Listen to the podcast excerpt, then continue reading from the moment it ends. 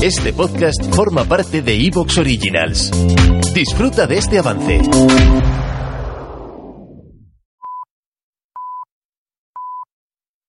Soy Fernando Díaz Villanueva. Hoy es 13 de febrero de 2023 y esto es La Contracrónica.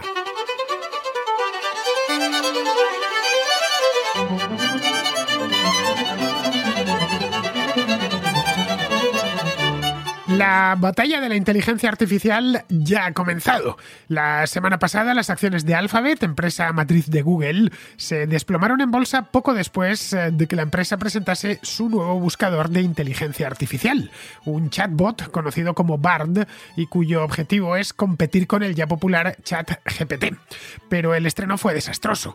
A modo de demostración, los técnicos de Alphabet preguntaron a Bard qué nuevos descubrimientos del telescopio espacial James Webb pueden contar a sus hijos de nueve años. Bard respondió enumerando una serie de revelaciones, pero una de ellas no le correspondía. El chatbot aseguraba que gracias al James Webb se habían obtenido imágenes del primer exoplaneta, pero no era cierto. El primer exoplaneta, es decir, un planeta que orbita alrededor de otra estrella distinta a nuestro Sol, fue descubierto hace ya tiempo, casi 20 años, en 2004, por el telescopio extremadamente grande del Observatorio Europeo Austral ubicado en el norte de Chile.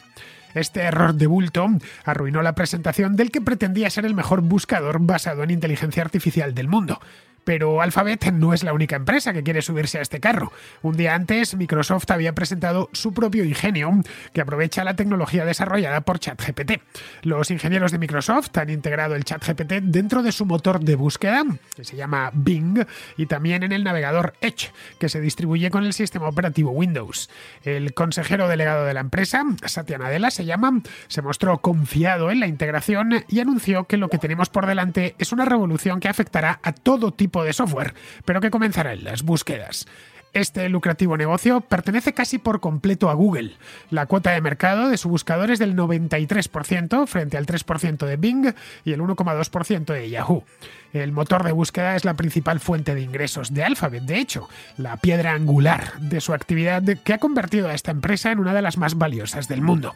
Sus ingresos en 2022 ascendieron a los 283.000 millones de dólares y su capitalización bursátil a 1,3 billones con B de dólares.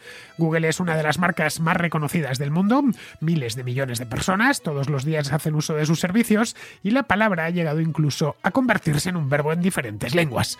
Pero nada es eterno, especialmente en el sector tecnológico. Ahí tenemos a IBM, que durante años fue el rey de las computadoras, o a Nokia, que en su momento álgido marcaba las pautas de desarrollo de los teléfonos móviles. Ambos fueron destronados porque no supieron hacer sus eh, respectivas transiciones tecnológicas y sostener el pulso competitivo. Ahora podríamos encontrarnos ante una de esas transiciones, pero en lo relativo a las búsquedas por Internet. Los chatbots con tecnología de inteligencia artificial permiten a los usuarios eh, recabar información a través de conversaciones escritas en lenguaje natural. El primero de esos buscadores, el ChatGPT, fue lanzado hace poco, en noviembre del año pasado, y ya lo utilizan más de 100 millones de personas en todo el mundo, lo que ha convertido a ChatGPT en la aplicación que más rápido ha crecido de toda la historia. Pues bien, para abordar este tema, que es del máximo interés, como veis, nos acompaña hoy en la contracrónica Francisco Gutiérrez, un informático de Málaga, a quien conocen bien los contraescuchas porque es un habitual de la contrarréplica. Francisco emplea ya la inteligencia artificial para su trabajo diario y conoce lo suficientemente bien este tema como para que hagamos una primera aproximación a una tecnología que promete cambiar muchas más cosas eh, que la tecnología de búsqueda en Internet.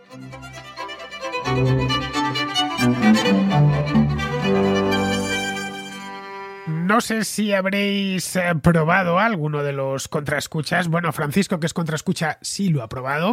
Es más, eh, la idea de hacer un programa sobre esto me la dio él hace no mucho, hace solo una semana. Respecto a lo de probar, me refiero a probar el chat GPT, que es una de las grandes novedades en la industria tecnológica. Yo llevo tonteando con esto, pues desde la cosa de dos meses más o menos. Me puse allá por las navidades, me abrí una cuenta en OpenAI y empecé a hacerle preguntas a este chatbot. No penséis que podéis hablar hablar todavía con él, ni que es un robot, ni nada de eso. Es simplemente os voy a dejar el enlace del, del chatbot en cuestión, del chat GPT, os lo voy a dejar en la descripción del programa por si queréis hacer vuestras prácticas, vuestros pinitos. La verdad es que es entretenido, se puede mantener no propiamente una conversación, no es un, eh, un chatbot conversacional al que le podéis contar vuestra vida y que os devuelva preguntas a vosotros, ni mucho menos, pero sí podéis hacerle todo tipo de preguntas, hasta las más peregrinas, y que él os devuelva respuestas y respuestas en formato, entre comillas, humano. Es decir, os va a dar respuestas más o menos acertadas, a veces es menos, otras veces es más, pero siempre muy bien redactadas. Y no hace falta ni siquiera hacer estas preguntas en inglés. Se pueden hacer perfectamente en español, que es como yo me relaciono con, uh, me relaciono con el chat GPT. Le he hecho infinidad de preguntas, no sé cuántas, pero lo mismo cuatro o cinco decenas. Las tengo aquí porque te va creando un, te va creando un pequeño archivo de todas las preguntas que le has hecho. Y la verdad es algo que me interesa porque puede ser muy importante de cara a los próximos años. Bien, pues nada, me comentaba la semana pasada Francisco. A Francisco, en cuanto lo escuchéis hablar, ya sabréis de quién se trata. Es un habitual en la contrarréplica desde hace un montón de años. Francisco tiene también un canal de YouTube que se llama El Polemista, lo digo por si le queréis eh, seguir, donde hace pues todo tipo de vídeos, hace hasta cortos, es decir, está entrando también en las últimas tendencias de YouTube, así que os lo dejo también el enlace a su canal de Si estáis viendo esto a través de YouTube, pues nada, escuchando esto a través de YouTube, no tenéis más que mirar en la tarjeta que acabo de colocar encima de la pantalla. Si lo estáis haciendo a través de iVoox, pues nada, bajáis al, a la descripción y podréis descubrir el enlace al chat, al chat GPT en cuestión y el enlace al canal de Francisco. Bien, pues pasamos ya a charlar un rato, no con el chat GPT, sino con el propio Francisco. Muy buenas, Francisco, ¿cómo estás? Hola, Fernando, ¿qué hay? Un verdadero honor estar aquí. Y también decir una cosa, que yo empecé mi canal porque mandarte notas de voz se me quedaba un poco corto y me encantaba el formato que tenía. Y entonces empecé mi canal simplemente para, para poder extenderme más y hacer ese tipo de, reflexiones como un canal de hobby en realidad, eh, basado en los mensajes que te enviaba a, a la contra. Y bueno, pues que eh, así empezó mi canal, que siempre me, me gusta recordarlo. Pues me alegro mucho, la verdad, que te haya dado una idea para crear algo, un canal de YouTube o lo que sea. Bueno, lo que me has mandado antes de empezar el programa es un PDF que has ido recopilando con algunas de tus charlas con uh, el chat GPT, charlas que has realizado a lo largo del día de hoy. En la primera de ellas me dices, voy a hacer un programa de radio con Fernando Díaz Villanueva sobre inteligencia artificial. Y le preguntas al chatbot, ¿sabes quién es Fernando? Y él te contesta lo siguiente. Escuchad bien porque este chat GPT no se entera mucho de qué va la cosa. Dices, sí, Conozco a Fernando Díaz Villanueva, me debe conocer de la cantidad de preguntas tontas que le hago. Es un experto en inteligencia artificial y ha estado trabajando en el campo por muchos años. Vamos, muchísimos, llevo toda la vida.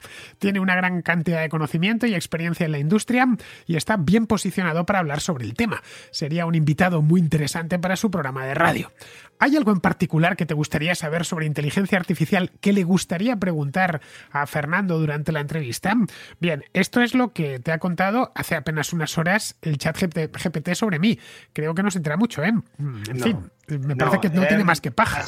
No, no, solo eso, es que se está inventando la respuesta. Hace poco también le hice preguntas sobre cosas más controvertidas y también se inventa la respuesta, así que hay que tener cuidado ahora mismo con el chat GPT. Hay una cosa importante que decir de ChatGPT. ¿Por qué estamos hablando de ChatGPT? Bueno, pues estamos hablando de ChatGPT porque no es una nueva inteligencia artificial, las inteligencias artificiales más potentes, pero lo importante de ChatGPT es que está democratizando el acceso a las inteligencias artificiales. Y esto es muy potente. Todos aquellos que lo estamos utilizando día a día, como yo, que yo lo utilizo para mi trabajo, para programación, pero también para prepararme entre entrevistas, Hace poco le ayudé a mi mujer para redactar una solicitud. Uh, mi mujer es de habla rusa, habla bien español, pero le cuesta mucho más hacer una solicitud, por ejemplo, para un pase que tenía que pedir ella. Y bueno, pues se lo redactamos y se lo hizo inmediatamente. Entonces, se están democratizando estas herramientas de la inteligencia artificial y es la gran revolución. Y es la gran revolución. Eh, yo tengo la misma sensación que cuando empecé a ver los primeros buscadores Altavista y luego Google, porque yo vengo de una tradición muy larga de, de, de informáticos, y tengo la sensación básicamente de que estamos presenciando el siguiente paso de, de las revoluciones tecnológicas. Con Internet teníamos la descentralización de la información, pero con esto tenemos una cosa un poco mejor, que es la descentralización del conocimiento, porque realmente las preguntas que tú puedes hacerle a un buscador son información.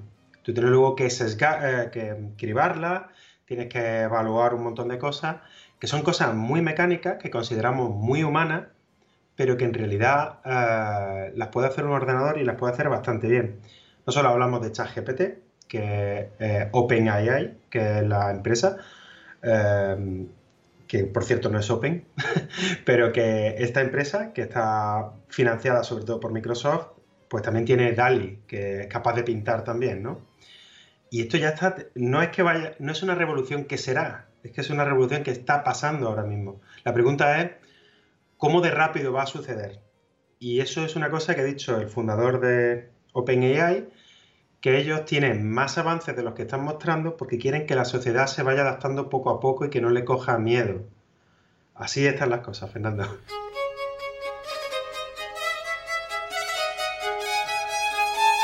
Esto de ChatGPT es muy reciente. Yo la primera vez que oí hablar de ello fue en diciembre del año pasado.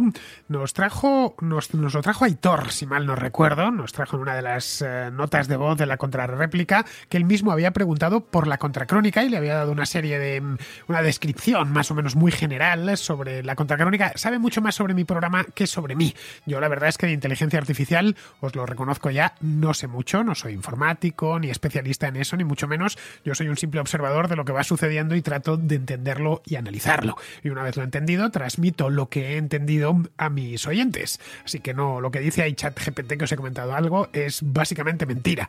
Pero eso que le pregunto a Aitor en aquella ocasión, que hablaba un poco de que iba la contracrónica, estaba también con mucha paja, eso sí, pero estaba más o menos acertado. A raíz de aquello es cuando me empecé a interesar y una de las primeras cosas de las que me di cuenta fue que era novísima, que había nacido en la aplicación como tal, esta de ChatGPT en OpenAI, era, era de noviembre, noviembre del año 2022. Es decir, durante el verano que nos queda pues a la vuelta de la esquina, esto nos hubiera parecido poco menos que ciencia ficción.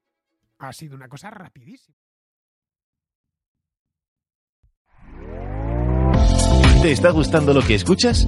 Este podcast forma parte de Evox Originals y puedes escucharlo completo y gratis desde la aplicación de Evox. Instálala desde tu store y suscríbete a él para no perderte ningún episodio.